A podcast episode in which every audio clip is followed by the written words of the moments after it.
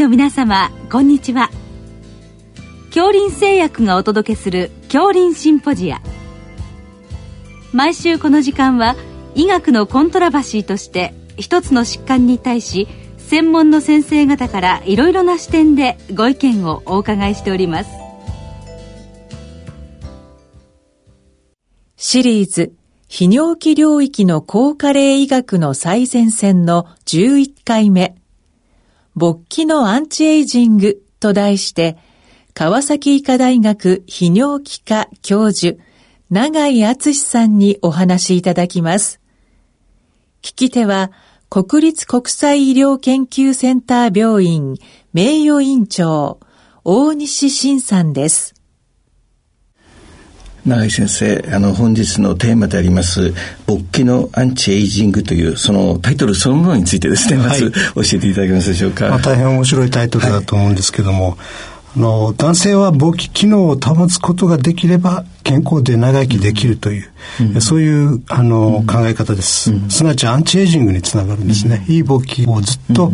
保つことができれば、すなわち男性のアンチエイジングにつながるということ。まあ、こういったことを私かねてから主張しております。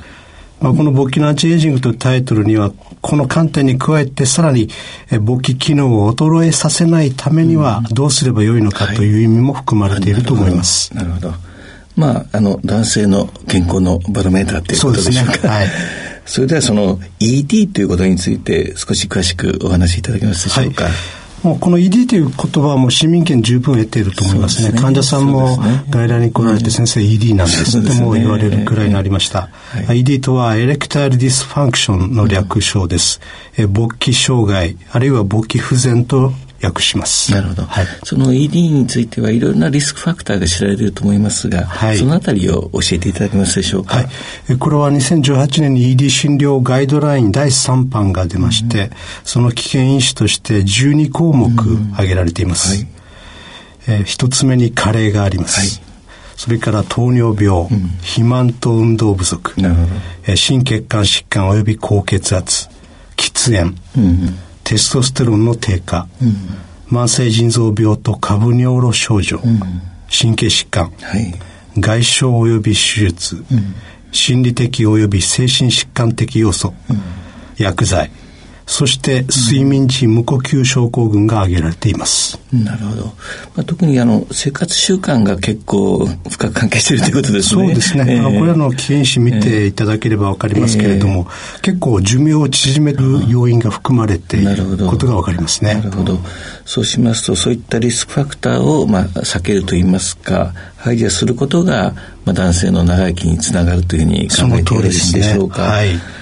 まあ、ED 患者さんに対して生活習慣の指導にも我々は積極的に介入する必要があると考えております。あとですね、あの、ED と心血管系の疾患が結構関係があるというふうに伺ってるんですが、はい、そのあたりの、まあ、データといいますか、状況はいかがなものでしょうか？うね、あの、陰茎界面体というのは、うん、あのいわば血管の塊ですよね。はい。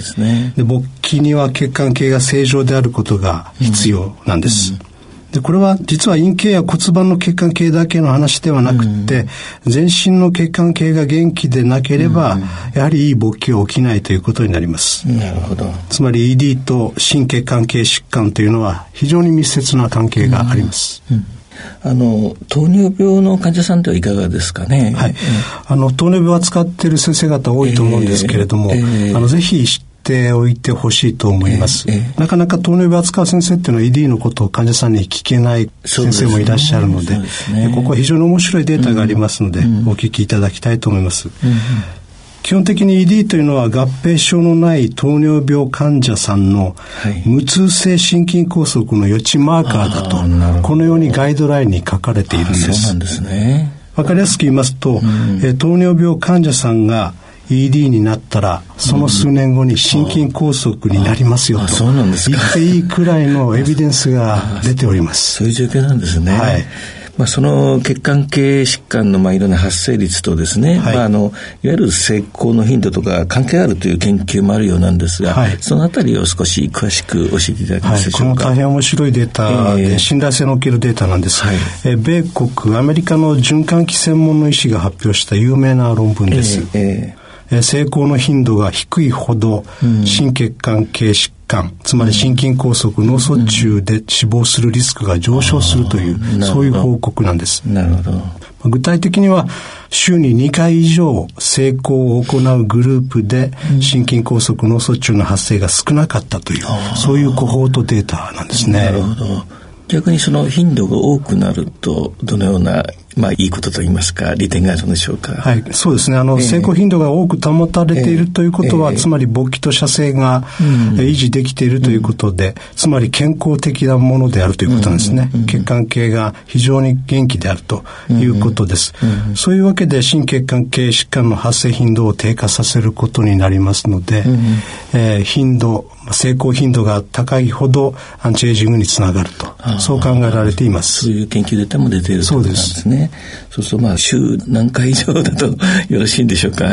まあこの論文で言いますと週に2回以上ですね。なるほど、なるほど。まあ、そういったことがきちんと保たれていると、まあ、長生きにもつながるというふうに考えておいて、ね、まあ、分かりやすく言えば、週2回以上、性的な刺激を受けてですね、良い勃起を起こして、射精につなげていくということなんですね。はい、パートナーのいらっしゃらない方もいますけれども、えー、マスターベーションで十分だと思います。ううすね、はい、積極的にそういう刺激を求めてほしいと思います。逆にそういったことのしすぎっていうことは何か悪い点はないんでしょうか？はい、よく質問されるんですよね。えー、ただ、射精のしすぎが体に悪いっていうエビデンスと全くありません。あ、そうなんですか。はい、むしろ、まあ、我々の領域、前立腺ですね、うん、その健康に良いというデータが出ております。うんうん私は若い頃、あの、中学生の頃でしたですかね、保健の先生の講演会があって、タンパクが失われるからダメなんだっていうのを、いまだに覚えてるんですけども、そう、ね,、いうことはないんでしょうかね。ね。あの、貝原危険先生が、えー、接して漏らさずって言ってますけれども、えー、そうではなくても、接して漏らそうでないといけないという時代になってまいりました。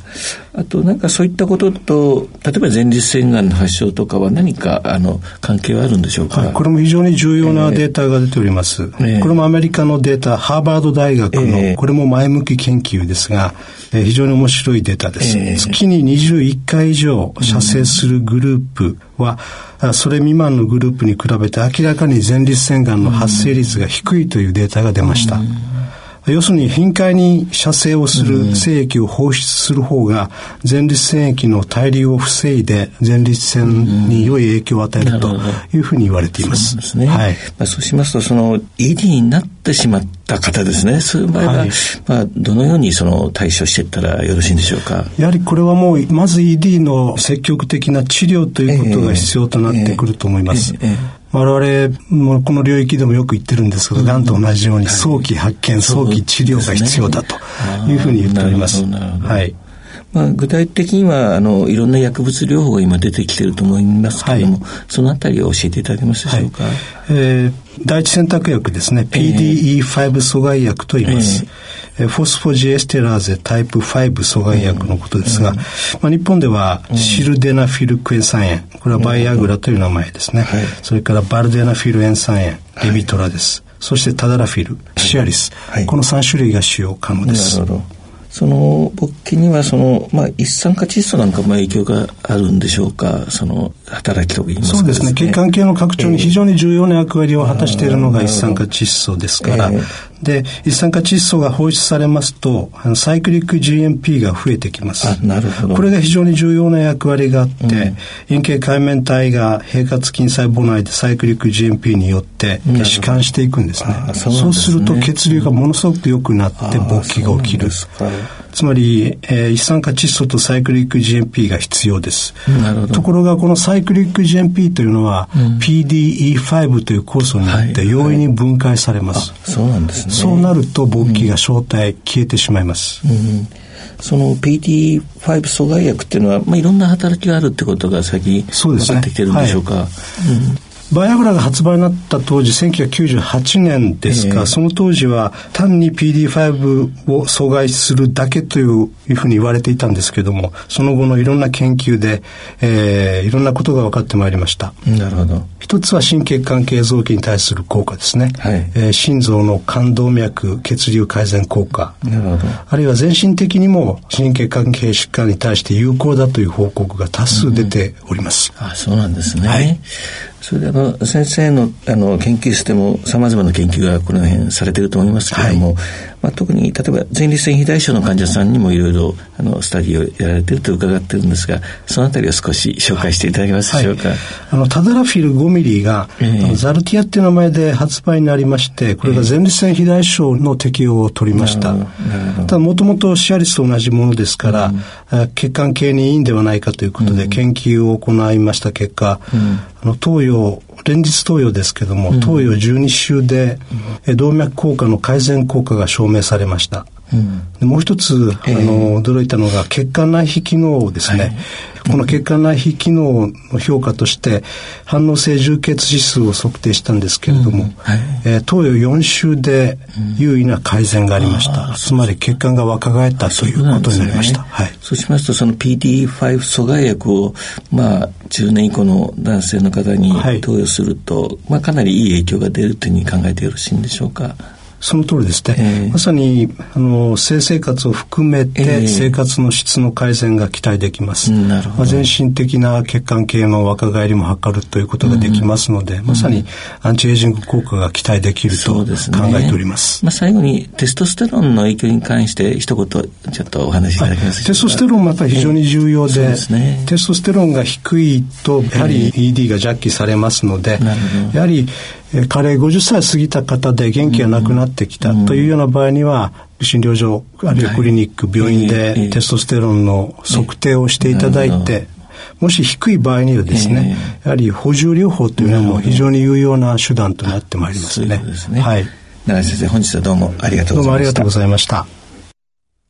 シリーズ、泌尿器領域の高加齢医学の最前線の11回目。勃起のアンチエイジングと題して、川崎医科大学泌尿器科教授、長井敦さんにお話いただきました。聞き手は、国立国際医療研究センター病院名誉院長、大西晋さんでした。